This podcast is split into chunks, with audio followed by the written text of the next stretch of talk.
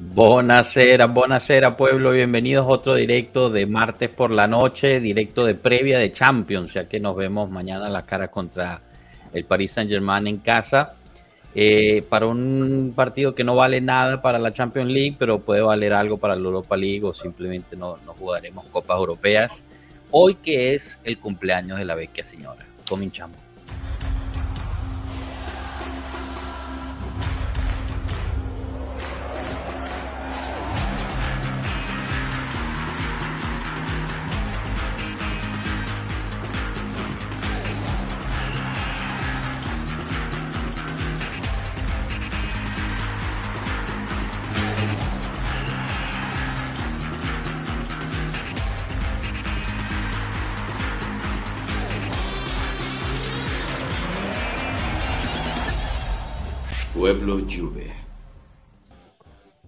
Buenas, buenas, bienvenidos todos. ¿Cómo estamos? Rafa, Alberto, Melo, Anderson, Santiago, ¿qué tal?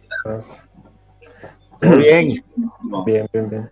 Buenísimo, buenísimo. Eh, felices del, del aniversario de la Juventus, ¿no? 125 años de historia gloriosa. Tanti auguri. total.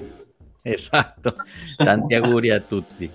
Eh, bueno, también damos la bienvenida a la gente que está en el chat. Hoy vuelve a ganar Pato Bianconero. Eh, poco a poco está ganando todos los directos, Pato. No sé a qué hora entra exactamente, pero, pero antes que, que empezamos siempre está ahí. Dice, chao Tutti, capitán Fagioli para el 2023. Bueno, después del gol que se metió contra el Leche, han habido cualquier tipo de cosas en, en- en las redes. La verdad es que fue un golazo. También hablaremos de eso. El gol a, a la del Piero. Tenemos a Jorge Aguilar, siempre presente igual. Chao pueblo, este partido es prácticamente Juve Next Gen versus PSG. En efecto, y, y bueno, esa es la otra de la que hablaremos un poquito hoy, ¿no? De, de la situación lesiones, que es una cosa inédita, de verdad. De, de todos los años que, que he seguido la Juve, nunca he visto algo por el estilo. Jefferson también, otro, otro que siempre está presente. 125 años de historia de un amor, de un grande amor, así es. Y Froboy también.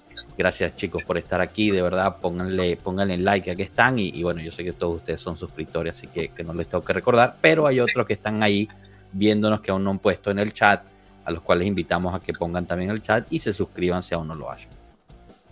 Bueno, si mal no recuerdo, Santiago, ya habías pasado por aquí el día de, de que me pusieron en el Sí. sótano, creo. Entonces, creo que población. te preguntaron ya quién es tu jugador favorito y todo eso, ¿verdad? Sí. Perfecto. Entonces vamos, vamos de lleno a lo que estamos entonces. Antes que nada, bueno, darle un poquito de espacio a ustedes también a que me cuenten cómo vieron ese partido contra el Leche. Eh, yo les soy sincero, no lo vi. Tenía la- la- el bautizo de mi hija, así que no, no estuve presente, no lo pude ver. Eh, pero, pero bueno, me- mm, quiero que me hablen un poquito de eso. Después vi los highlights, pero ustedes saben que los highlights eh, no, nunca es la verdad, ¿no? Golazo de, de Fagioli al final, ese sentimiento que tenía, cómo lo celebró, una poesía, ¿no? Y, y después, bueno, todos los videos de comparativa con, con los goles del Piero bueno, fueron fenomenales, ¿no? Eh, pero bueno, calma, calma, calma, calma, calma. O sea, Fagioli sigue siendo muy joven, le falta por crecer, tiene un gran futuro. Eh, yo me quedé un poquito, eh, no sé, me, me quedé raro con las palabras alegre al final del partido, que le gustaba verlo enfrente de la defensa. No, creo que Pero fue Fagioli el que lo dijo. Fue él mismo. Tam- que él- También fue, él, ok. Fagioli dijo. Parte- es parte eh, de su. que te interrumpa. Este, Fagioli dijo eso, que a él le gustaba, pero que la posición que más le gustaba es estar delante de la defensa. También, ok. Bueno, entonces Eso todo mundo como enfrente de que- la defensa. quien sintió como que Alegre lo quiero colocar ahí, bueno, voy a decir eso porque, bueno, así yo toco más pelota. Pero siento para que, tratar de caerle sí, bien. Lo único Sí, que le faltaba decir es que su, que su caballo favorito se llama Minnesota para ya terminar de, de- de caerle bien a Alegre. Hola, Mr. Hugo. Este, saludos a México. Feliz Día de los Muertos para México y parte de Centroamérica también. Una fiesta bien bonita que se montan por ahí. Así que bueno, disfrútenlo mucho. El Día de Todos los Santos para el resto también de, de Latinoamérica. Aquí abarcamos de todo, señores. Saludos a Frank también. Eh, a Anderson, cuéntanos, cuéntanos tú cómo viste el partido. Quizás del lado técnico tengas alguna, alguna píldora que compartir. Eh, no sé si se escucha ahora sin eco, ahora sí todo bien. Si yo hablo, yo me Si yo escucho, hablo, pero yo me si escucho, nadie pero habla, si nadie te podemos habla, escuchar a ti. te Así podemos que escuchar adelante. así que Ah. Eh, bueno, viendo el partido, realmente hay poco que, que destacar con respecto al, al- al sentido eh, táctico. Realmente fue un partido, de hecho, no te perdiste mucho, además del gol. Fue un partido feo, así feo, feo, aburrido, con pocas ocasiones. Pero creo que si de algo podemos rescatar del partido fue el carácter que mostraron jugadores que habitualmente no serían titulares, ya sea los jóvenes o jugadores suplentes. Eh, creo que mostraron eh, bastante carácter ante un rival que estaba necesitado de puntos como lo era Leche y que fue un rival que, bueno, metió mucho la pierna, eh, jugó muy duro todo, todo el partido siempre. Entonces creo que al final es una victoria que se consigue sufrida, pero que se consigue y ayuda bastante a la moral del equipo. Buenísimo. Bueno, Voy, a, voy, a, hacer una paréntesis, aquí, del, aquí del, resumen eh, para, para darle la, la, bienvenida del Kutu. ¿Cómo estamos, el Kutu? Bienvenido por primera vez a, Pueblo Juve. ¿Qué tal? Gracias. Todo bien, bien. Recién llegué del trabajo, no me dio mucho chance de, de arreglarme nada, pero todo bien, todo, ah, buenísimo, buenísimo. No, no, bienvenido, gracias por estar por aquí. ¿Tú dónde te, te ubicas? ¿En qué parte del mundo? Estoy en Estados Unidos. Ah, Mi Casa está en Texas, pero por el trabajo que tengo me la paso casi que el 80%, no, más, como el 90% del tiempo fuera de casa porque me la paso viajando. O sea, ahorita estoy en Tennessee, la semana que viene voy a estar en Michigan, ya no sé, depende de lo que la compañía diga. Buenísimo, eres, un, un juventino nómada entonces. de eh, momento sí. No sé si has visto nuestros directos antes, creo que sí, porque justo, a ver, la historia de cómo el Kutu llega aquí, que es muy parecida a la historia de, que, los muchos los que están aquí, viendo un live, él pone que quiere participar en uno y nos pusimos en contacto con él por medio de Twitter o Instagram. Así que igual es la misma historia con Santiago.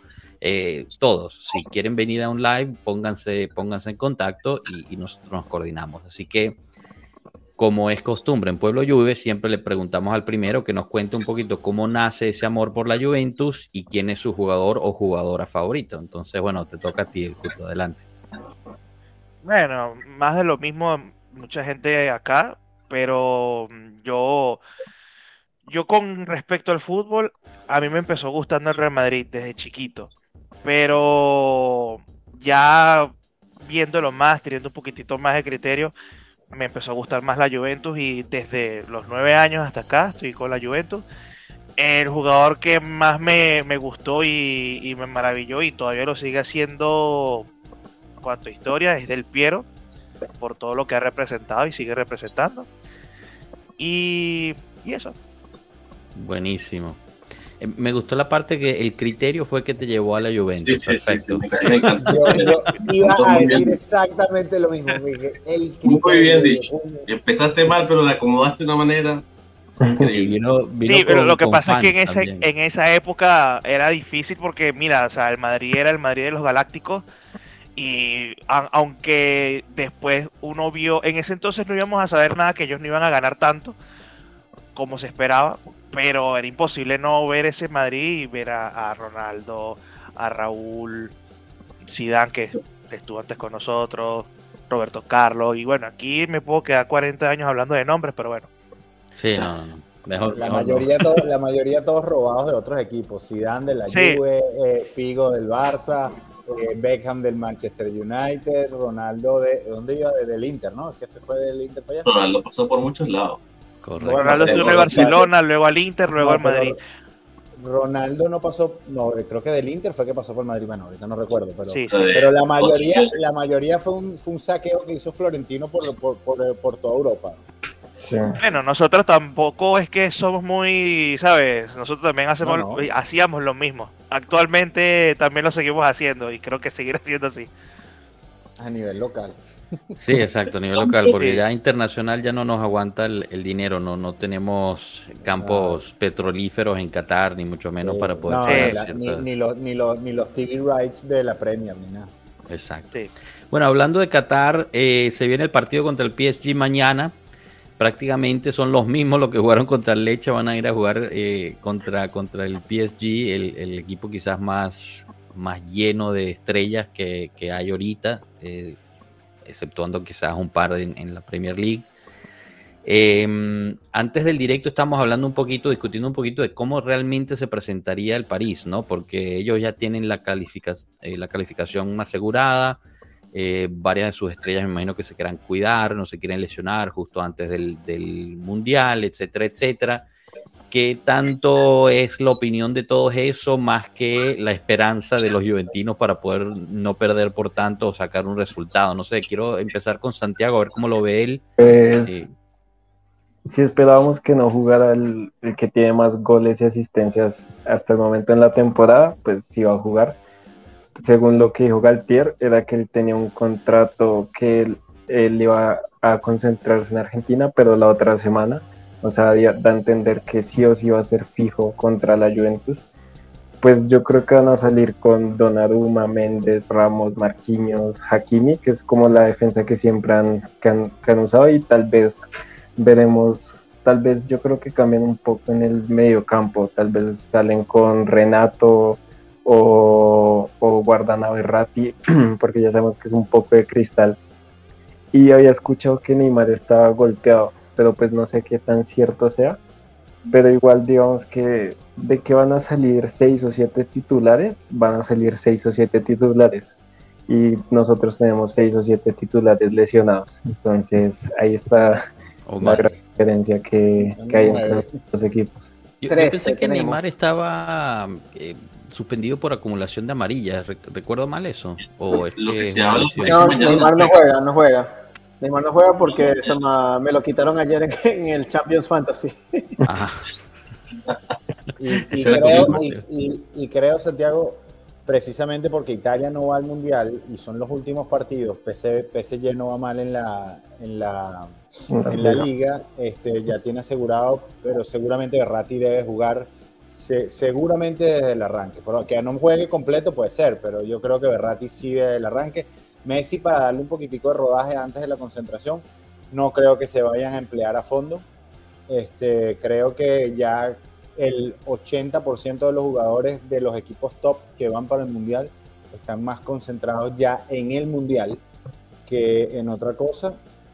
Que irónicamente yo creo que eso es eh, lo que pudiese ayudar a estos muchachos mañana a vamos a, vamos a enfrentar al PSG en el estadio de la, de la Juve, este, queremos ser irreverentes y queremos mostrarnos. Este, y el PSG, pues obviamente, al, ya la Juventus estar eliminada y no ser un, país, un partido tan trascendental, creo que ahí es donde está la posible clave de nosotros de ver si podemos hacer algo.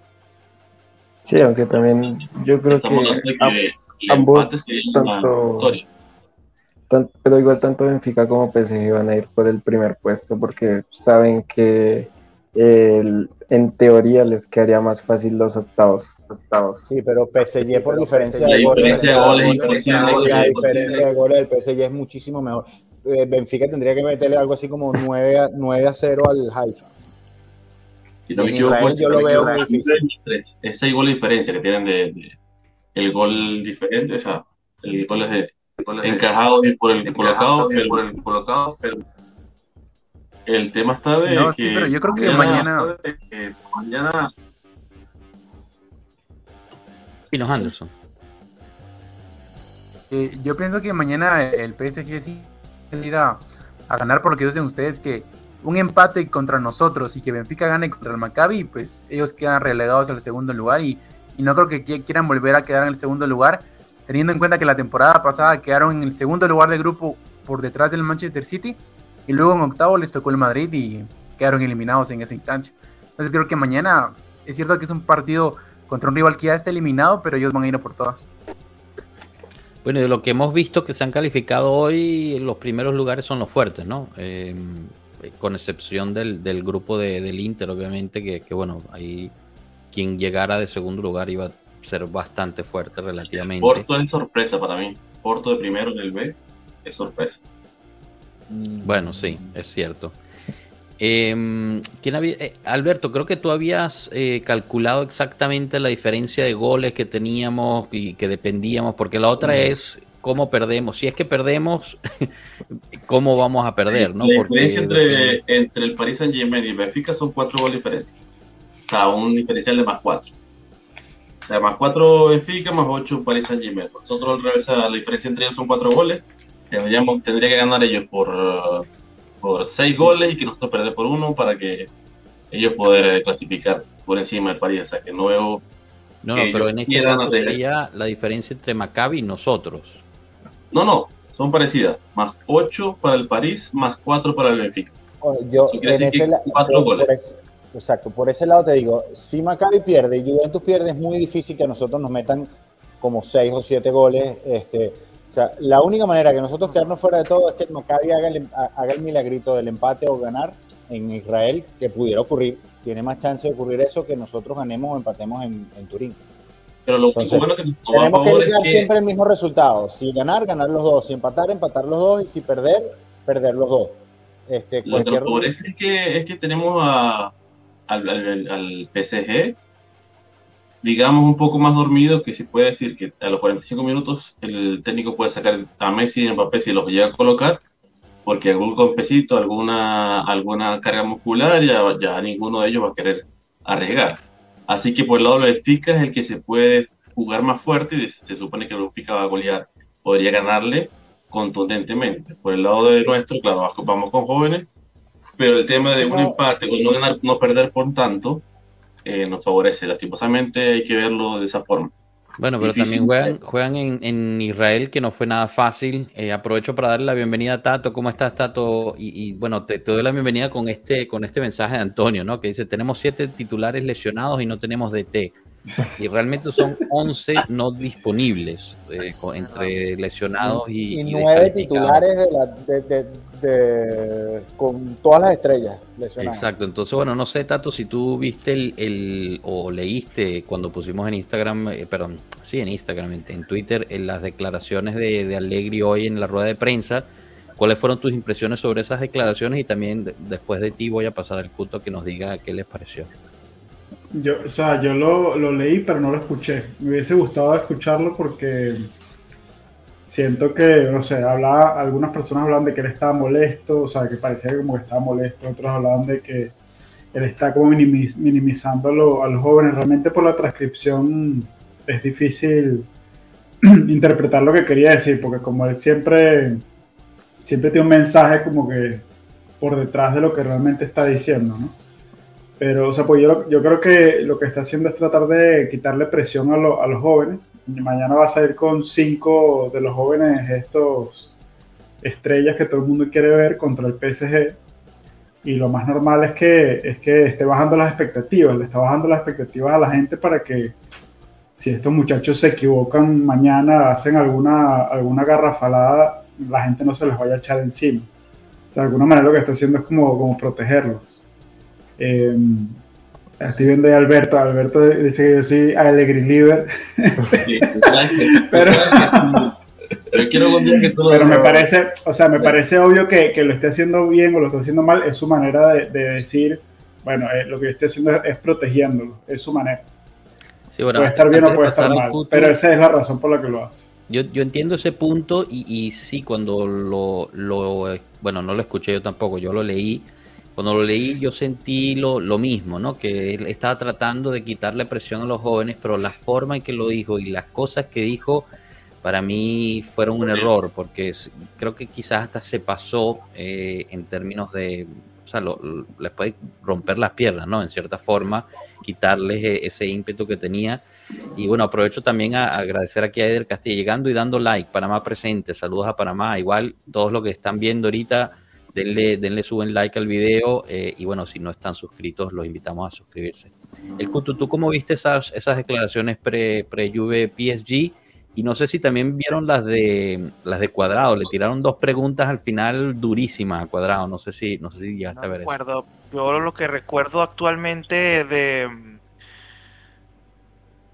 de lo que él dijo, no sé si fue previa al PSG pero no me parece que, sea del todo, o sea, si está buscando proteger a los jugadores, creo que, no sé, lo está haciendo un poco raro.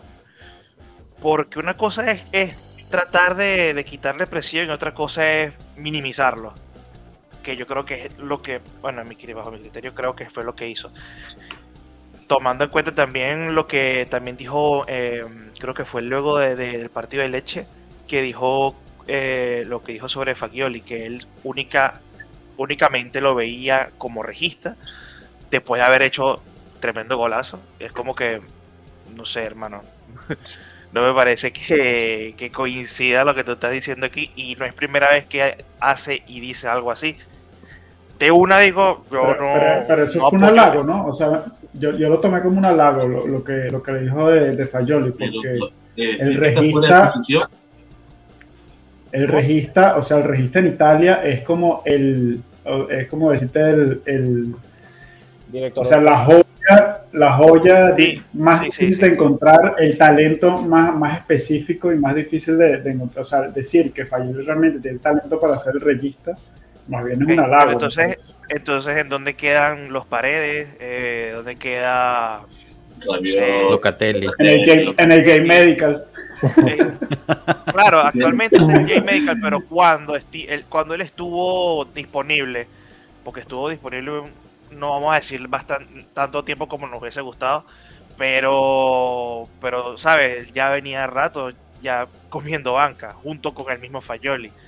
Eh, y pone en lugar a, a McKenny, que es un jugador que a mí en lo personal no debería estar en el equipo, ¿sabes?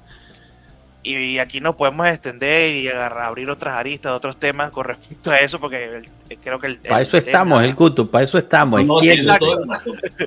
Eh, creo que el, el nombre el nombre de este directo es sobre lo de los jóvenes y, y las promesas y que quieren, o sea, como, como uno espera, uno quisiera que ellos vinieran y salvaran acá el barco que se está bueno, que se hundió para mí ya. Eh, pero en resumidas cuentas, las decisiones que ha tomado Allegri y la en, con- en con- en conjunto a las cosas que él dice en, sus entrevistas no tienen nada que ver. O sea, es un simplemente yo digo algo, pero después hago algo que no tiene nada que ver con lo que estoy diciendo y que va en total lógica con lo que vemos en la cancha también, que es por lo menos lo que estamos hablando ahorita sobre lo de lo del regista. Tenemos jugadores que y, de, y desde hace rato que se supone que se ficharon para esa posición y y entonces y entonces quedan No, así. Está muy bien tu punto porque supuestamente no Locatelli no, no, no, no tenía chance, no tenía la, la actitud, digamos, o la calidad para poder. Bueno, y, a- más. y aparte él dijo que lo, vi- lo veía como un futuro capitán supuestamente, entonces Pero es que va para atrás, para atrás y para adelante, como ya he dicho antes. Fayoli todos los pedíamos, hace el gol y viene y le dice lo primero que dice cuando anota es que primera vez que estaba en mala posición y anota el gol. O sea, ¿qué hiciste? ¿Que lo adelantaste? ¿O que se Exacto. salió donde debía estar? ¿O no entendí? ¿Resolvió bien? Y lo que dice hoy, bueno, lo que pasa es que vamos a colocar, tenemos buena calidad, pero ellos, en el- ellos no son los que van, a- no son los que deben tener responsabilidad en el equipo. Y uno dice, ah, le está quitando responsabilidad o mérito porque están jugando bien y están, por lo menos, Miretti lo ha hecho bien, Gatti está jugando bien, que está entre los jóvenes, Fayoli no he visto cancha, solamente en el juego pasado contra el Leche, que fue horrible, pero Que bueno, tampoco, es- tampoco es que entró de titular, hay que decirlo, ¿no? Fajoli entra de, de sustituto, no es ni siquiera titular en ese partido. estoy yendo a McKenny, hermano. Que no me- digo, no, agradece, Alegre después agradece a McKinney por haberse sentido de la pierna, para poder- ya. O sea que no estaba en los planes de colocarlo. ¿Qué estás haciendo? O sea, Mire, pero esta- este punto aquí de Bueno, hay una parece, cosa- me Vale, parece interesante. Antes de darle la, la palabra a Melo, ya va. Eh, aquí Lauri dice, desde que arrancó la temporada está tratando de ubicar su regista, como si fuese eso lo único que necesitara para hacer funcionar el equipo. Bueno, en- en- totalmente de acuerdo contigo, Lauri, ¿no? Por ahí han pasado tres, cuatro jugadores diferentes eh, y como que no terminamos de, de calibrar uno. Lo que sí es que para el juego de Alegre el regista es sumamente importante. Entonces yo creo Todo que lo por que eso para por él es súper importante. los ha pedido él. Así que Claro. De- discúlpamelo, tú ibas a añadir algo. Bueno, esto lo puedes poner en el quote porque eh, eh, lo he dicho varias veces en el chat de más lugares. La Juventus tiene pasado y tiene un gran futuro. Por- en este momento tiene presente. Creo que los registas que ha agarrado no, no son realmente registas. Yo nunca he visto a Locatelli ni a McKenny como registas, yo lo he visto como jugadores que son box to box. Co- lo que hacen es correr, perseguir pelota y poner presión y meter goles. Eso es lo que he visto yo. Para es el único regista que, que he visto que, que- que han agarrado, pero Re- Recuerden que Sama, Allegri capaz dijo eso y Fa- Fayoli dijo eso, eso, pero en el futuro. Porque si tú crees que, verdad, Fayoli va a empezar a ser el titular ahorita, no, estamos, no estamos viendo mismo la, la, misma Juventus. Esto es una cosa de futuro. la, la Juventus de Fayoli, de, de Miretti, este, de Zule, la vamos a ver en el 2023 o el 2024, si es que siguen con el equipo y, no, lo, no, lo mandamos. Ahora, eh, Dale, Rafa, ya, ya va el Kutu, que Rafa quería, añadir una cosa. Déjeme, déjeme, agregarle una cosa que muchos, es un trabajo que se está, que, que está haciendo ese jugador y que casi nadie está viendo. McKenny está jugando para cubrirle las espaldas a Cuadrado, que es el único lateral derecho, porque Danilo tiene que jugar en la defensa, porque Bonucci ya está dando pena. No sé si ustedes vieron el partido, pero McKenny era más las veces que llegaba primero al área que el mismo Cuadrado. McKenny, el trabajo que está haciendo McKenny es un trabajo que no se ve, pero está no, no las espaldas a Cuadrado. Cuadrado ya no, o sea, yo eh, creo que se lo comentaba a alguien, decía cada vez que Cuadrado intenta un regate, Dios mío, péguenme un tiro porque el hombre de verdad lo que provoca es... Bueno, el, hombre tiene 30 años haciendo regate, ya todo el mundo se lo sabe de memoria. No, y, y, por eso yo siento diciendo a McKenny, porque McKenny es, un, es un obrero, es el, obrero. Cuando la, cuando la gente pregunta por qué juega tanto McKenny, porque el trabajo de McKenny es cubrirle las espaldas a Cuadrado él la trabajó su medio campo que le pueda cubrir las espaldas a cuadrado. Por eso, él, es el trabajo sucio. Él es el, es el que tiene que. lo que hacía. Claro, esto es un gran para McKenny. Es lo que hacía Padoín. bueno, no. Definitivamente no. McKenny tiene muchos juegos sin pelota. Bastantes juegos sin pelota. Se sabe ubicar. Le dan la pelota y es otro tema. Pero si está sin la pelota, no sé si es que en verdad se sabe ubicar, porque yo, el McKenny que veo es un McKenny que simplemente corre y corre. Sí, sí, pero ese pone los corre, y sabe cubrir en círculos, después arriba y abajo y en círculos y corre, o sea, pero para cubrir la espalda también a cuadrado, que no No sé, porque es que el problema es que cuando, cuando pasa cuando pasan los errores con cuadrado, que esta es otra cosa que quería mencionar sobre cuadrado. Cuadrado, yo no, yo no pienso que cuadrado realmente eh, sea la edad, el tema, no sé qué. A lo mejor un poquito sí, pero no creo que realmente sea eso, sino que simplemente el tipo ya no le interesa. Es la dejadez. O sea, no, no, no entiendo la, manera en cómo él hace pases cortos, como que no le importa, como que, bueno, mira, toma el balón, me, me, sabe si lo agarraste o no lo agarraste. Eh, ¿Voy a correr? No, no voy a correr. Y el tipo todavía tiene un buen sprint, el tipo todavía corre rápido, el tipo todavía se desplaza. Pero la toma de decisiones en todo lo que sea que, tenga que ver cuando el balón pasa por, por sus patas. El loco simplemente, mm, no, sé, que queda, queda, siempre toma la peor decisión. Siempre toma la peor decisión. Escuchemos a Santiago, que, es compatriota de Cuadrado, si mal no recuerdo, ¿no? no ¿Cómo lo ves de allá? Pues es que acá, digamos que yo era el único que defendía a Cuadrado, porque es que en la selección todo el mundo le tiraba desde Brasil 2014 porque él siempre hace ese mismo regate, el de la bicicleta y enganchar por un lado, que ya todo lo que dicen todos los defensas del calche se lo saben, y siempre tira el piscinazo, y pues ya ningún árbitro le cree eso. Entonces, cuando él coge la pelota y, no sé, le da un bloqueo mental, no sé, y lo que dice el Tucu, él no pasa rápido o no levanta la cabeza, porque él por lo general lo que hace es que coge el balón, mira al frente e intenta hacer un regate. Cuando ve que se queda sin cancha, ahí es cuando empieza a tirar esos centros que pegan en defensa o se tira intentando buscar la falta y ahí es cuando perdemos la posición y McKinney tiene que bajar y nos cogen en contra. Perfecto. Eh, para contestarle aquí a Ronald, que si saben si Link Jr. fue convocado o sigue lesionado. No, no fue convocado porque sigue lesionado. De milagro no se rompió el pie Realmente fue una falta horrible esa de, de 20 días, ¿verdad? 20, días para la nueva, para el nuevo examen médico para ver si, ya está. La de Eileen fue fuerte, pero la que hizo también Miretti al principio también, fue fuerte. Los dos, para mí, han debido haber sido expulsados los dos. Correcto. Anaranjada, esa, es la de La famosa tarjeta anaranjada. Aquí del Castillo nos pone una pregunta interesante, a ver, y, y, me gustaría escuchar a los demás. Empiezo, voy a empezar contigo, Anderson. Señores, esos juveniles en enero 2023, cuando estén Chiesa, Pogba y Di María sanos, esperemos estén sanos, los Miretti, los Fajoli, los Healing, los Zule no jugarán más, solo han tenido unos minutos buenos y ya. en cierta forma, pues tiene, tiene, pues, sentido, ¿no? Ha, tenido su, su, espacio justo por, por tantas lesiones. Creo que van a seguir teniendo minutos, si es cierto, en la misma continuidad, pero por ejemplo, eh, hay Copa Italia también eh, a inicios del siguiente año.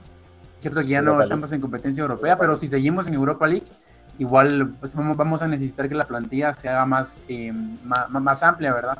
Y algo que también tenemos que tener en cuenta y ser conscientes de ello es de que por más de que Juventus llegue a desarrollar a esos jugadores, porque son un montón, si, si nos fijamos, jóvenes son un montón, por más de que trate la manera de llevarlos todos bien para que lleguen al primer equipo, eh, no todos, y eso tenemos que ser conscientes, que no todos ellos van a poder mantenerse en el primer equipo. Y al final, si, si vemos históricamente a los equipos que han jalado de la cantera para poder eh, colocar a los juveniles en el primer equipo, por ejemplo, un, ejemplo reciente Chelsea, como por ejemplo eh, Barcelona, que es tan famoso por haber jalado de la cantera para utilizar a estos jugadores. Si nos damos cuenta, eh, si muchos han sido cinco los jugadores que han logrado mantener desde los juveniles hasta el primer equipo para poder continuar con ellos. Entonces, eh, tantos jóvenes, porque son un montón, son un montón. Si los contamos, quizá llegan a 10 jóvenes, pero no, no nos hagamos la idea de que estos 10 de aquí a unos años los 10 van a ser titulares porque me parecería algo casi completamente imposible. Si mucho, eh, unos 3 eh, o 4 o quizá a mucho 5, pero no creo que todos los que estén ahorita teniendo minutos, todos van a, llegar. a perder en el camino. Seguramente, seguramente, o sea, van a ir cedidos o los vas a vender a otro, otro equipo para, para, para generar ganancias pero creo que los, los, jóvenes van a seguir teniendo minutos, pero no con la misma eh, continuidad con la que nosotros vamos a ver, porque al final los titulares se contrataron para que fuesen titulares y van a terminar jugando. Yo creo que no, excelente, excelente. Salir, creo que va a ser Junior, ¿viste? Creo que este lo van a vender en. Lo renuevan y lo venden caro.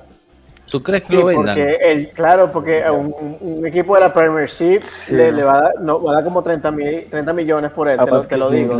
Pero entonces, ¿por qué, por qué renovaría Ealing Junior? O sea, porque si yo soy Ealing Junior y tengo ya ese tipo de contrato a la vista con, con un equipo en Premiership, en Premier League, no renuevo con la Juve, vence mi contrato ahorita en junio 2023 y me voy para allá por más plata. Te, lo digo, no sueltas una rama antes de agarrar la otra. Exactamente. claro, pero es porque tiene ya el contrato en mano, ¿no? La Juventus le va a decir claramente. Ahí te imaginarías que la Juventus le va a hacer un contrato con, de un valor similar al que ganaría en la, en la Premier o algo que él pueda aceptar en ese momento, que sea aceptable para él, si no, no renueva. Bueno, Tato, pero tú, sabes más que, más que nadie que la Juventus no está en una posición para estar ofreciendo contratos a nivel Premier League, ¿no?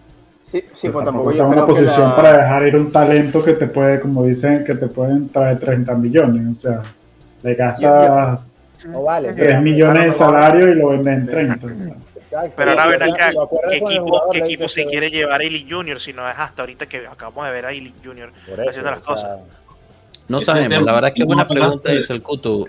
Por ahora no se ha salido. Se una cosa, una triste realidad los equipos de la, de la, de la Championships, que es la, la, segunda de la Premiership, pagan mejor que, que la Serie A y, y algunos, eh, y algunos este, clubes de España. Esa, esa gente tiene mucha eso, liga tiene mucha plata, mucha plata. Yo estaba viendo la liga inglesa en general está dopada, literalmente, en plata. Aunque va a sufrir con esta recesión que viene. Pero yo vi un video de un, de un muchacho que se habla mucho de eso, del análisis, porque dice que tiene mucha plata ahorita, pero la gente va a empezar a a comprarse el pan que comprar los tickets de los de juego. Pero te dice una cosa, lo, lo que yo creo que va a pasar con el Junior, van, van a ir a, este, lo, van a renovar, este, este, la Juventus lo, lo renova, lo, lo, lo, mandan, lo mandan este, en un préstamo con opción de compra. Eso sí es verdad. El, pato. Bianconero la, la botó del parque con Ilin Junior fácil lo vende y renuevan a Alexandro Rugani. Son capaces. Adivina quién va a vivir los reales. Sí son, capaces. Sí son capaces. Pero con Alexandro lo venden y a Rugani lo venden, hacemos que 10. El Junior son 30 ah. mínimo. No, a, Alexandra, tiene que pagar a los otros, al otro equipo para que se lo lleve. No, lo bueno es que Alexandra ya se le Alegre viene y te trae a Fagioli y lo pone de lateral. No, ya, ya dijo que Kostic va a ser el próximo lateral, no se olviden. No, va a ser a Kostic lo que le hizo a poner a Junior de lateral. para contestarle a, Eder Castillo, el Chiesa probablemente vaya a regresar contra el Verona o la Lazio, eh, pero hoy Allegri otra vez puso el freno ahí. Va a regresar a la convocatoria, exacto, verá algunos minutos ya al final, pero, pero nada. sí no lo entendí, si Chiesa está hace rato esperando que lo llamen y hoy dijo Allegri, no lo veo preparado física ni mentalmente. Sí, eso estuvo interesante. La física te lo puedo creer, pero mentalmente pero puede ser mentalmente, porque tú, tú, ves, por ejemplo, las repeticiones de los entrenamientos y han puesto algunos videos siguiendo a, a Chiesa. Y tú ves, por ejemplo, cuando él va a hacer algún quiebre, lo hace como con mucho cuidado. O sea, como que mentalmente él todavía siente que se va a romper cada vez que va a hacer un, un quiebre o, algún cambio de dirección abrupto. Exacto. si, él todavía no siente esa confianza, eh, lo tienes que todavía llevar poco a poco. Quedan pues cuatro juegos, no tenemos que agregar, sinceramente. Quedan cuatro juegos. Eh, pues no, sé no estoy seguro si en esta liga, pero digamos en la Premier así, ellos pueden mandar jugadores a que jueguen con la U23, digamos nosotros, yo que sé, partidos de Serie C. Entonces, no sé, tenemos ahorita en el Mundial, ahorita yo conté, son como seis partidos después de que nosotros acabamos, la Serie C juega seis partidos. Yo diría que podrían mandar a Chiesa, darle minutos allá y cuando acabe el mundial y vuelvan todos los jugadores, él al menos ya tenga rodaje en Serie C y no esté jugando amistosos contra el panadero y el carnicero, que la verdad es que no sirven para mucho. En cambio en Serie C va a ser fútbol profesional y ahí sí va a haber minutos de verdad. Bueno, esa, esa es la idea para, para Cayo Jorge, seguro. Eso sí ya lo, ya lo dijeron. Eh, que va ah, durante la pausa se va a reintegrar primero con la Next Gen eh, para empezar a, tomar minutos. Me parece excelente idea con Chiesa. Habría que ver si lo, si lo hace. Acuérdate que cuando estuvieron en... lo, arriesguen unos chamos que de repente le pueden Esa es la otra. Esa es la otra. Que tener de por el dinero no se puede. No, te, no puedes colocar a un, un jugador que vale tanto a que se vaya a lesionar en un, en un, partido que no vale nada y para otro equipo sí vale algo.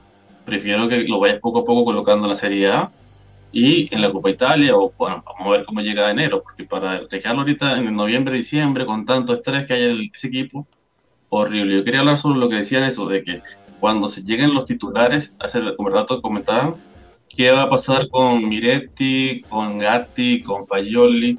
Si Payoli no había minutos no nunca y allí hizo la leche, yo creo que va a pasar lo mismo. O sea, van a ir a la banca y lastimosamente vamos a retroceder, no vamos a, a seguir desarrollando. Los van a jugar 5 minutos acá, 10 minutos acá, pero lastimosamente. No creo que sea buena idea mandar jugadores a la Serie C, a, a, esa, a esos lados.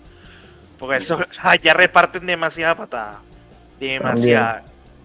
No, pero tenemos los jóvenes ahora que en verdad no están dando frutos y yo creo que la fórmula de Europa es quien más pueda sacar de su cantera jugadores, preferible por los gastos de que son 30 millones, 40 millones jugador, y como he hecho nosotros, nosotros hemos hecho compras donde gastamos 40 y el jugador tratamos de venderlo, bueno, Mel, este, Artur Melo, pasó con que dirá que no, no queríamos seguir, no que seguíamos plantilla, tantos jugadores que no han rendido por el contrato, pero ¿por qué no tenemos a desarrollar y sacar jugadores de la cantera? O sea, ¿qué tal si Miretti puede ser un nuevo mediocampista mixto, digamos, no mi titular por ahora? pero la línea que viene ya puede ser. una pregunta. Disculpa, yo me hago una pregunta. Si no es ahorita que todos están lesionados y que realmente necesitamos a esos jugadores en este momento y no en el futuro, sino ya, ¿cuándo va a ser entonces? El día que se vaya Alegría. Y vengo ah, un jugador y técnico que, que quiera eh, rendir los jugadores, que quiera hacerlos crecer. Empezamos mejor en mandar a los mejores, mandar a los jugadores. han debutado todos con Alegre, no sean malos. No, señores, hay, una cosa muy importante que se nos olvida. Que de que perdí, no jugaron todos, no van a jugar todos mañana contra el PSG. Por eso, mira, a este punto de la temporada. Hay una cosa que estamos olvidando. una cosa que estamos olvidando. Estos jugadores que son ya más altos, que tienen, tienen contratos, tienen cláusula, que tienen que jugar ciertos partidos. Una cosa que no tienen los jóvenes todavía. Los jóvenes que dicen, mira, te garantizo cinco juegos al año, ellos firman y listo, ¿me entiendes? Porque esas son las oportunidades. Esta gente que tiene, le dice, va a jugar 10 al año, 15 al año. Entonces, ¿qué clase de fichaje estamos haciendo? Pero esos son contratos. hay, que tener, hay que tener balance y objetividad como con todo. Zule le dieron calambre en el minuto que fue el 75. Sí. Pero es que estos jóvenes dan lo que dan, no los puedes poner, no los puedes poner todos los partidos, no, todo el partido. Dan lo que dan por ejemplo para nada. Ah, bueno, entonces, ¿cuál es el ejemplo? Mira, es como se llama. Entonces, Zule no es ejemplo. Gente, gente, uno a la vez porque si no, no se entiende nada. Ajá, pero ¿cuál es el ejemplo? ¿Cuál es el, ¿Cuáles son los ejemplos? El ejemplo sería Piretti, ha sido el tercer centrocampista que más minutos tiene en el equipo. Exactamente. Pero cuando estaban todos titulares no vio minutos. No vio minutos. Pero, si jugó, es que no puede jugar todos los partidos del año. Necesitó lesionarse ese, coñastrón de jugadores para que viera los minutos y apenas se, se recuperaron. Los poquitos que se recuperaron, usted vaya a la banca. Acuérdense, acuérdense que Miretti se estuvo sobrecarga por haber jugado no, al principio y sin haber tenido preparación eh, durante el verano. Señores, Miretti jugó todo el verano, no se agarró ni una semana de vacaciones. Ese muchacho no lo puedes poner a jugar todos los dos veces a la semana, no lo puedes hacer, lo revienta. Todos los eso que hablaban ustedes, pero eso que hablaban no ustedes. poner a jugar todo un mes.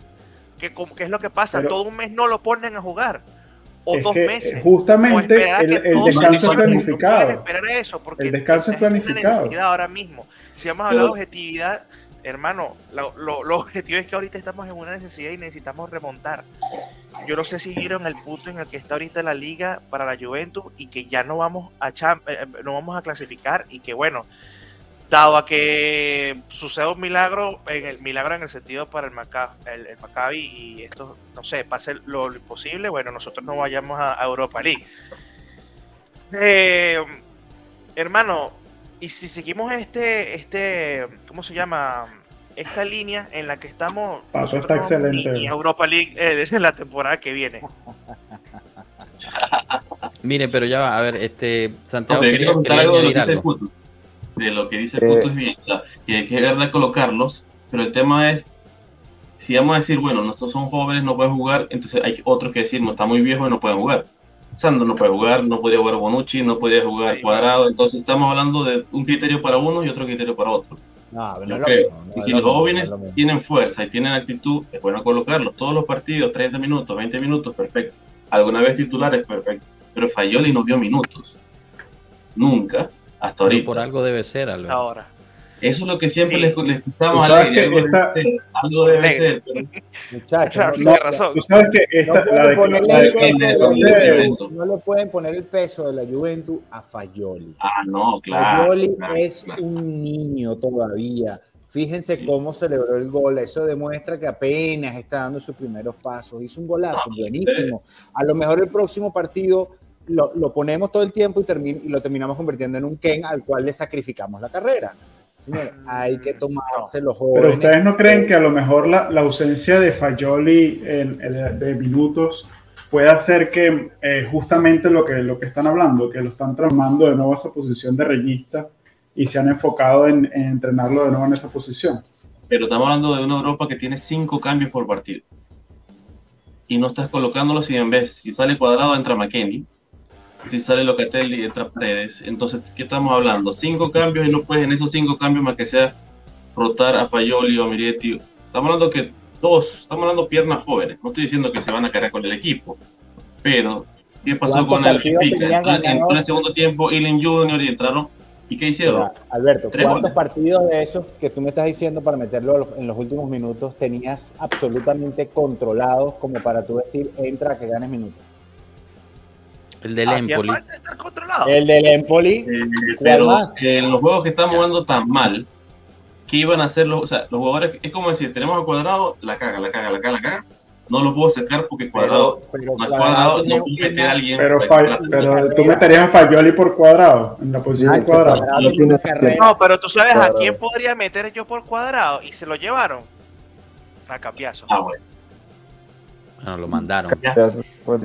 Lo, pusieron para que agarrara minutos, si no estuviera agarrando banca igualito que los demás. Exactamente. ¿Qué hacemos con Fayoli y con Miretti y con los jugadores? Simplemente voy a agarrar minutos todo y bueno, quedémonos con las. Aquí el problema fue que, no encontraron, no encontraron a quien venderle a Alexandro, no encontraron a quién venderle a Cuadrado y entonces tuvieron que mandar a los jóvenes en préstamo porque esa gente tenía mercado como préstamo, esperando que, se, se ah. vencieran los, los contratos de esa gente y regresarlos el año que viene. Ah, Santiago lleva como 10 minutos tratando de decir algo, por favor denle un espacio. Dan, dinos Santiago. Pues eh, no sé, son muchas cosas que han dicho. bueno, cuesta, yo estoy anotando un par de cosas para no perder. Una es que no seamos tan trágicos, o sea, hoy ya el Napoli perdió el invicto, ya sabemos que los de Spalletti son así, entonces hay que ir con calma. Yo sinceramente creo que tenemos posibilidad para clasificar tanto en, en Europa como en como en o sea como hasta podríamos llegar a pelear el escueto dependiendo de cómo terminaran los puntos y empezar a ver, digamos, si Napoli llega a perder seis puntos, a nosotros nos quedan los dos enfrentamientos directos contra el Napoli. Ahí podríamos intentar hacer algo. Entonces yo, por una parte diría que no, sé que no seamos tan trágicos, que hay igual faltan un montón de fechas, que no nos preocupemos.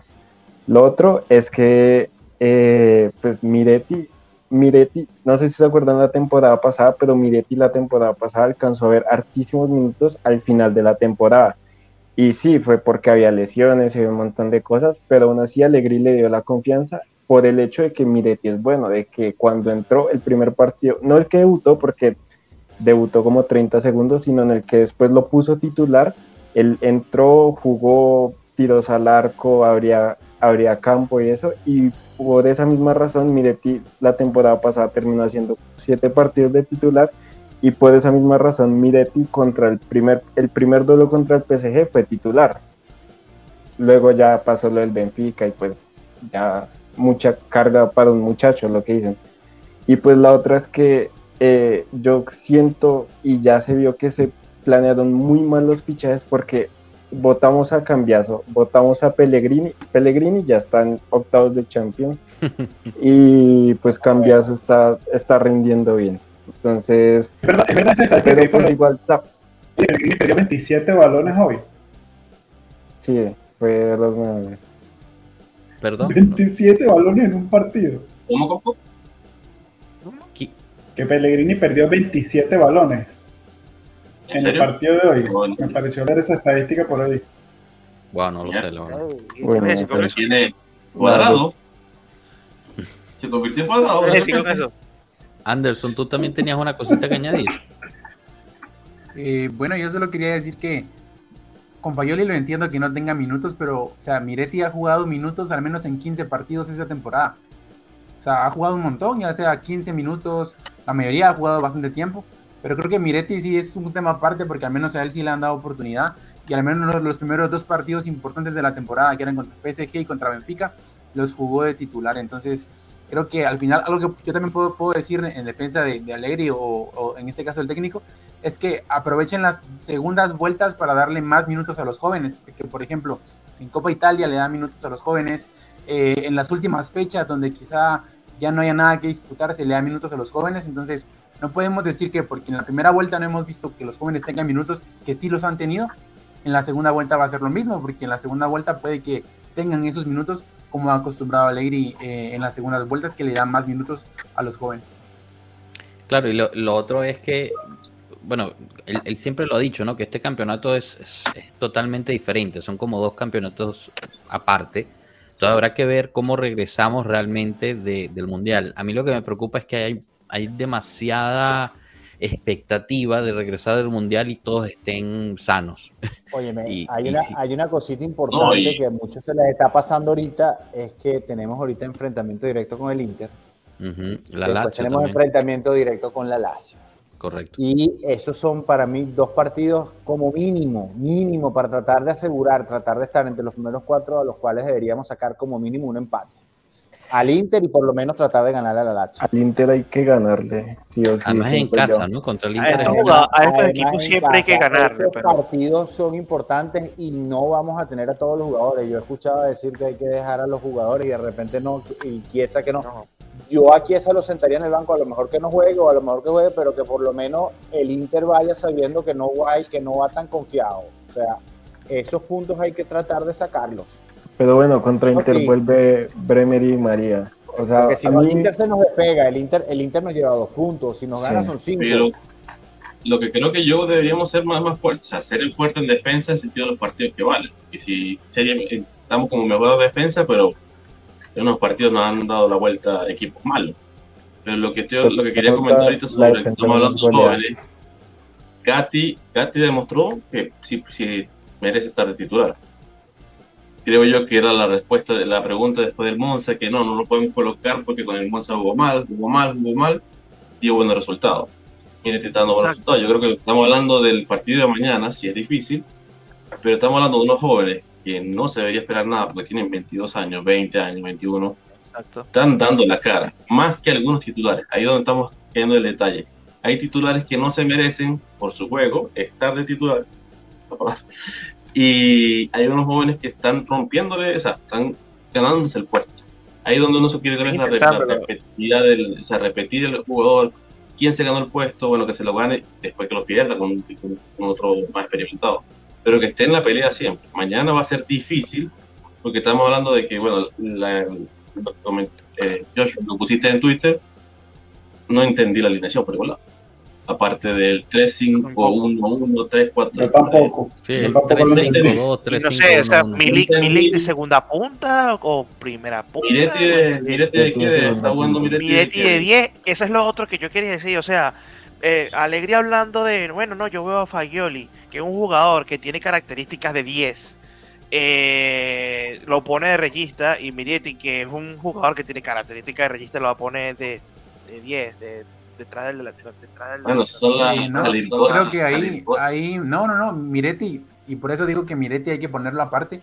Miretti ha jugado eh, como regista, ha jugado como Mezzala, y por ejemplo, eh, recién antes de incorporarse al primer equipo con la selección italiana sub-19 jugaba de media punta. Y muchos partidos en el sub-19 también jugaba de media punta. Entonces, creo que sí tiene sentido. Y es más, personalmente a mí me gusta a, Miretti verlo mucho más al era, cercano al era rival, porque las acciones y los pases que él da eh, crean mucho más peligro para el equipo, para el equipo rival. Acuérdense el regate que le mete ahí. entre Miretti y Fagioli? ¿Cómo, perdón? Y, la, y si se crea mejor una asociación entre, entre Miretti y Fagioli es que debería ser. rotaciones entre ellos allí. Bueno, podría ser, pero a ver, regresando a esto de los jóvenes y tal, hay que también tener en cuenta que los jóvenes la rompen o bueno, como estamos diciendo que la rompen, porque entran también en el segundo tiempo. O sea, no son siempre titular. Realmente el único titular que ha entrado y la ha roto como titular es Miretti, porque es un diferente, la verdad. Sí. Hay que decirlo. Además que tiene el eh, físico, ya. Los demás todavía los demás, físico. Exacto. Los demás entran en el segundo tiempo, están frescos, eh, tienen más, más energía, lo que tú quieras. Le meten una, una no sé, un, algo diferente, ¿no? La cuestión es cuando empiezan de titular, ¿pueden hacer lo mismo? Por ahora, sí y no. O sea, dijimos Gatti. Gatti contra el, el Benfica, a mí me pareció que hizo un buen partido, eh, pero contra el Monza, no. Y el Monza fue su primer partido de titular. ¿Estamos de acuerdo? Entonces, claro, lo repite y va, ese sí le fue bien. Y el siguiente, quién sabe. O sea, esa es la cuestión, ¿no? Eh, Zule, había entrado bien dos partidos seguidos como sustituto, después lo pone de titular contra el Leche y aguantó 70 minutos. Entonces también hay que ver, o sea, es la cuestión del contexto, ¿no? Nosotros nos podemos quizás sobre emocionar sobre los jóvenes eh, por lo mismo, ¿no? Porque entran en un momento que quizás el partido se está cansando y ellos entran con un fervor diferente y hacen la diferencia. Oye, el contexto de la desesperación de nosotros como fanáticos de encontrar que cualquier cosa, estamos buscando, estamos buscando el Salvador en lo que sea. De dónde aferrarnos. Exacto, exacto. Perfecto, Rafael. Estamos buscando el Salvador en un jugador de 19 años con contrato por expirar que juega con la Next Gen. Un jugador que ha tenido eh, en total de minutos este año con el primer equipo 30 minutos, que falló un jugador llamado Miretti porque tiene la misma historia que Marquisio. Un jugador llamado Gatti que era pone ladrillos hace cuatro años y hoy por, eh, por primera vez ha jugado tres partidos en Serie A. Un jugador que se rompió la rodilla y no ha jugado en un año, que es Chiesa, ¿ok? Porque todos no, ya regresa Chiesa, ya va a estar todo bien. No, es que el que piense eso, sencillamente. Son, pero es que eh, sí, parece, pero cuando te lo pongo así, entonces tú dices, no, claro, eso no tiene lógica, pero es, es lo que se siente, o sea, la gente está desesperada porque llegue El Salvador a, quitarnos el problema. de, la alegría, alegría es la solución más grande de todos los problemas. Pero una solución más grande de todos los problemas, pero creo que es una de las más importantes. Ahora, esta, esta pregunta la llevo salvando desde hace tiempo, pero, pero me pareció buena. Si Galtier hubiera tenido lesionados Mbappé, Neymar y Messi, hubiera calificado caminando como lo hizo eh, o se le complicaría. Yo en este no creo. Ponemos hacia, hacia el lado de la Juventus, ¿no? Porque, ¿no? Porque hoy, bueno, estos días, pues ya supimos que, que Pogba no va a regresar este año. Para mí es 150% responsabilidad de Pogba por, las decisiones que tomó, en vez de haberse operado de una sola este vez cuando le hizo la, la, la lesión. Y bueno, ahorita está, está fuera del mundial que tanto quería ir, obviamente. Karma is a bitch. Exacto. Pero bueno, eh, regreso con esa pregunta bajo ese contexto. Anderson, tú estás respondiendo. Adelante. adelante. Sí, no. Por ejemplo, eh, en la segunda jornada de la, fase de grupos, eh, Paris Germain creo que iba a minuto 70, 1-1 con Maccabi Haifa en Israel. Y literalmente fue gracias a Mbappé y a Neymar que lograron sacar el resultado.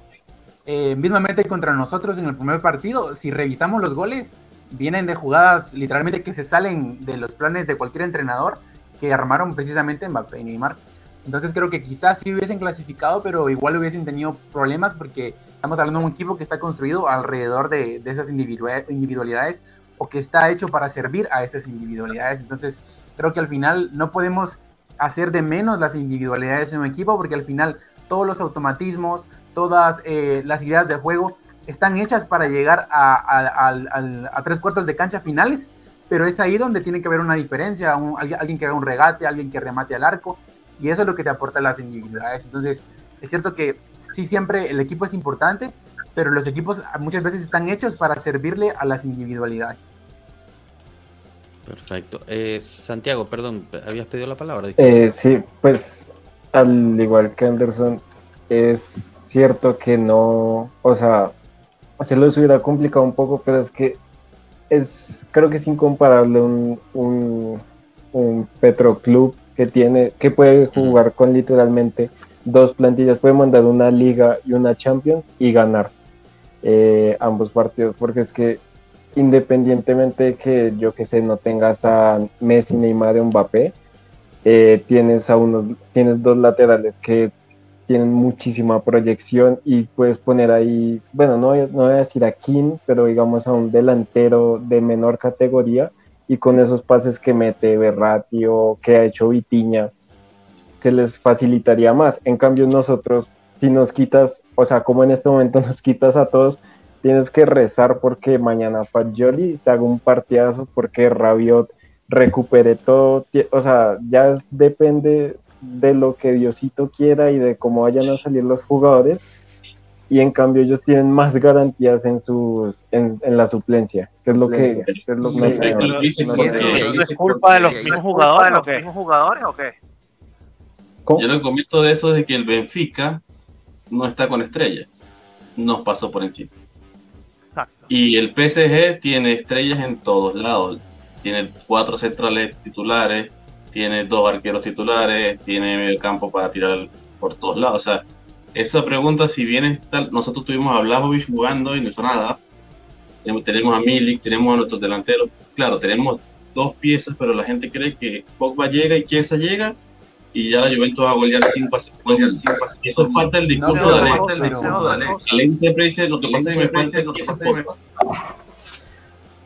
hay, hay, hay, hay una cosa que se nos está olvidando los otros equipos tienen unos proyectos que están más enfocados. El Benfica tiene años reconstruyéndose. Tiene un plantel, casi tiene el, el, plantel que tiene ahorita tiene como, como el, 70%, si no me acuerdo, jugando por tres años juntos. Nosotros hacemos un casi un recambio este, cada año, que buscamos uno, uno, uno este, un salvador como dijimos antes y hay una cosa que voy a decir, esta es psicología y esto es una cosa que el sufre latinoamericano que se llama, que, busquemos el caudillo, ¿quién nos va a salvar? No, tenemos que armar un equipo, tenemos que armar un proyecto, sea con Allegri, sea con Conte, sea con, con Tudor, con, con, Montero, con, con Joshua, con Carmelo, con Tato, con quien sea. Hay que armar un equipo y aguantar presión y dejar de buscar lo que se llama la gratificación instantánea, que no va a llegar, no va a llegar y punto, porque no somos el Madrid, que podemos desvalijar a todo el mundo y seguir adelante. Yo creo que los proyectos no van solamente con el técnico de primera, tienes que tener un, o sea, que la dirigencia diga o que alguien diga, el proyecto de juego de Juventus jugar así, los laterales deben jugar así, los, los registros jugar así, porque si no vamos a estar comprando jugador para que entre aquí a ver cómo lo hace, pero no Eso estamos... para Alegri. Alegri le, trajeron todo lo que pidió, Alegri le trajeron todo lo que pidió para hacer el proyecto. Eso es el, tema. es que se bueno, todo el mundo y no parte del problema que el hombre empiece con el proyecto.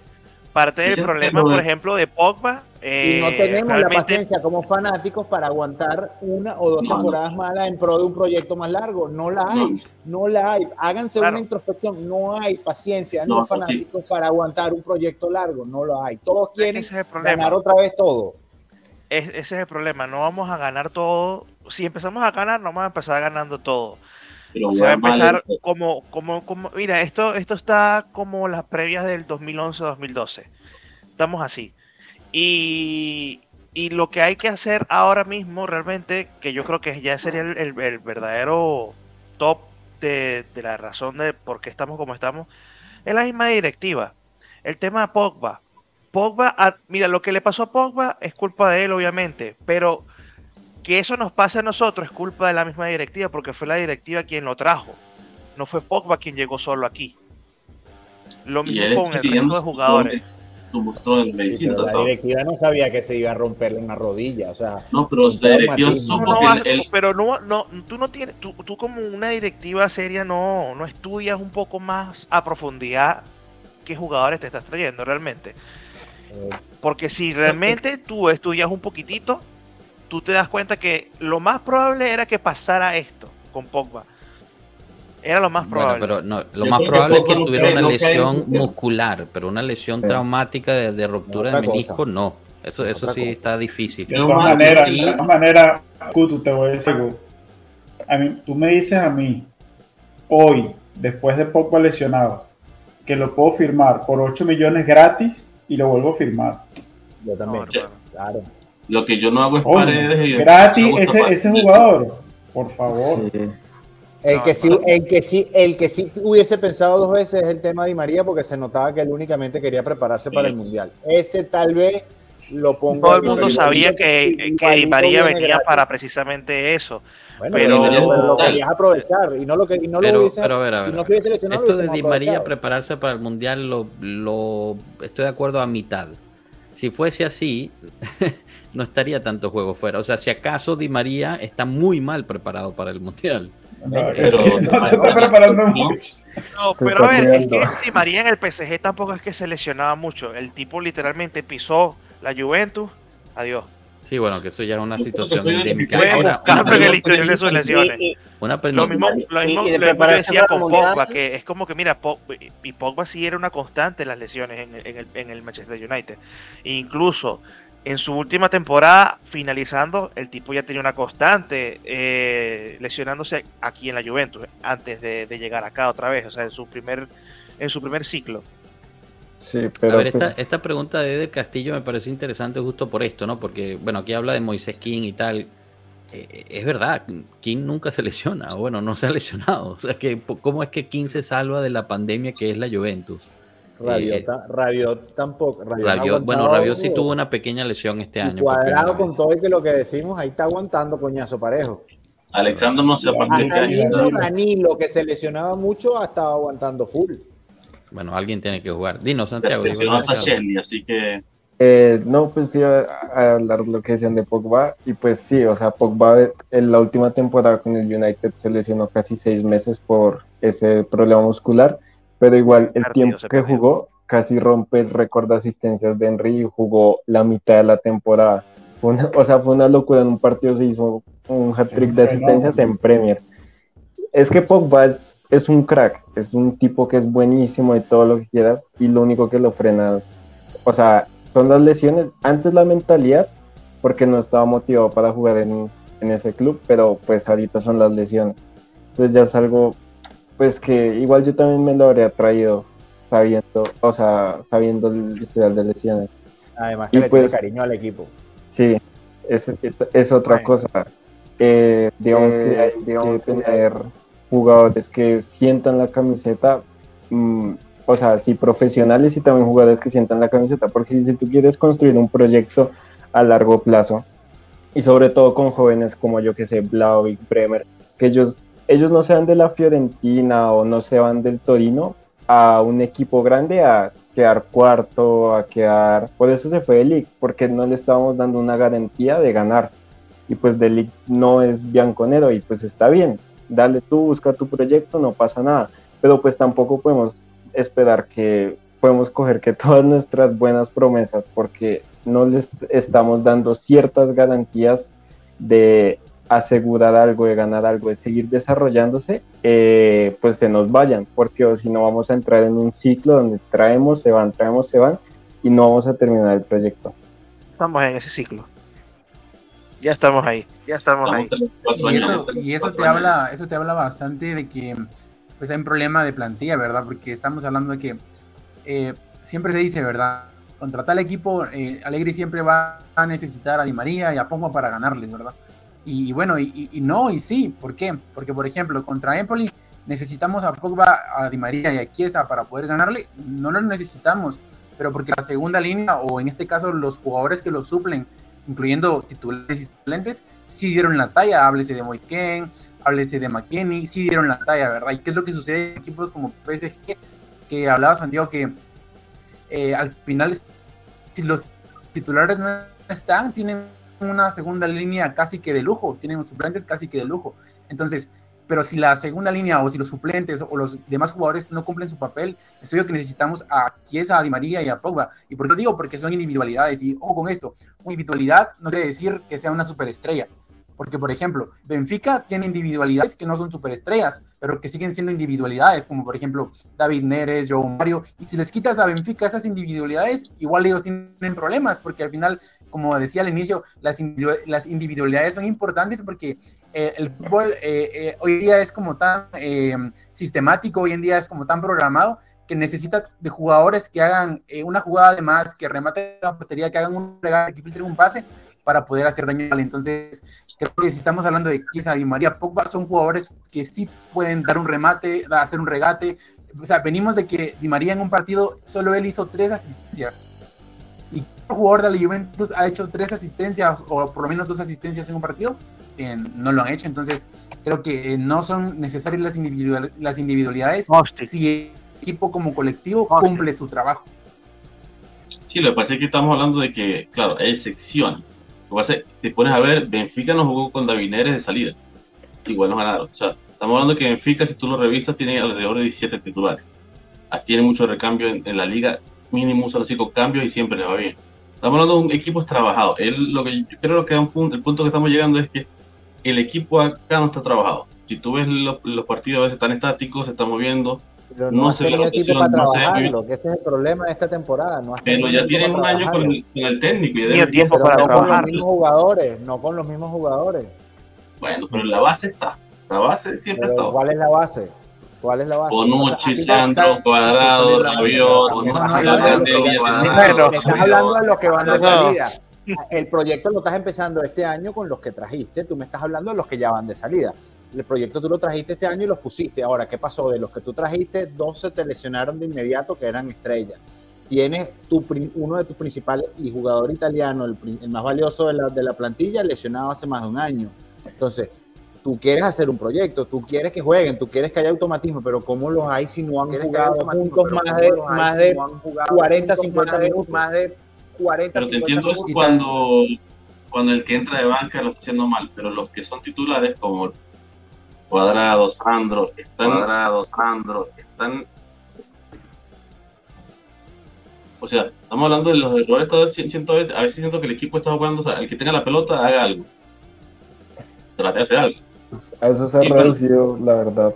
Se ha reducido. Pues mañana no, vamos no, eso, mañana vamos eso, mañana vamos y, Y no, y podemos recordar esta temporada la infinidad de veces que el equipo se acerca a los tres cuartos eh, de área final Y, decide mal, simplemente decide mal, porque en muchos partidos siempre nos quejamos, el equipo llega al área rival, pero no hace nada en el área rival.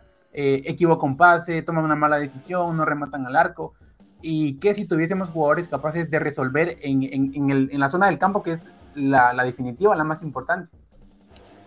Pero bueno, yo, yo aquí regreso a mi mantra, ¿no? Eso, eso no es responsabilidad del director técnico. O sea, Aquí, y justo agarrando este comentario de Eder Castillo, ¿no? De lo de Kulusevski, Betancourt, que, que bueno, en, en, el Tottenham son unos dioses, etcétera.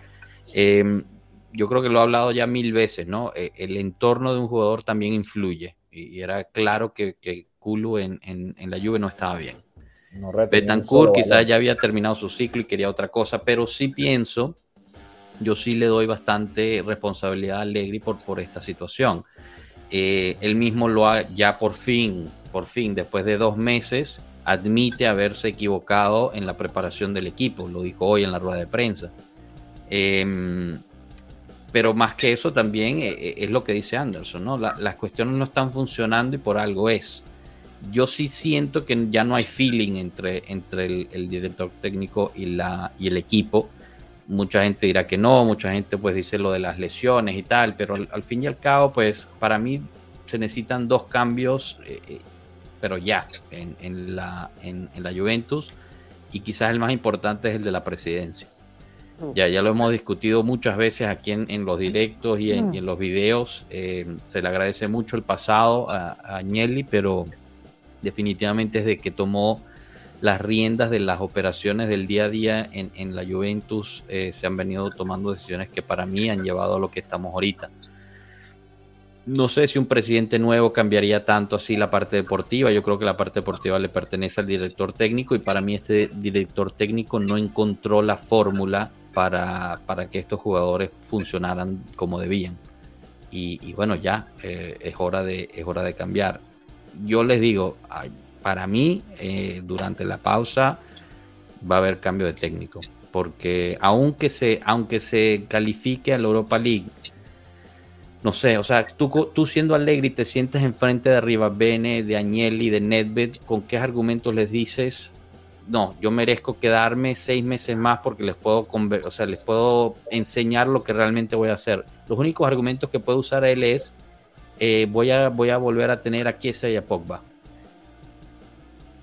entonces, ok, entonces Kiesa y Pogba resuelven todo. E, es la, eh, yo me pongo en ese zapato, ¿no? De, tú te sientes, bueno, ¿cuál es tu plan, Massimiliano, para los próximos seis meses para calificar de cuartos, quizás ganar la Copa Italia y con mucha suerte seguir adelante en Europa League si calificas? Eh, voy a eliminar las lesiones y recuperar a Kiesa y Pogba. Bueno, yo también quiero ganar la lotería. Su grupo, su grupo de preparadores y trainers tienen a 12 jugadores fuera del equipo. O sea, es una locura. Eso es como perder 5 a 0. creo que te lo puse en un comentario una vez. Es como perder 5 a 0 con el Sassuolo. Sí, que sí, hayan 12 lesionados. O sea, eso es una locura. Totalmente de acuerdo. Entonces, Los preparadores técnicos deberían estar ya fuera todos del equipo. Ahí mi pregunta. Eh, ¿Ustedes creen que se cambie en diciembre a Allegri? Ya habíamos hablado de esto, pero queda para final de año. Para final de año.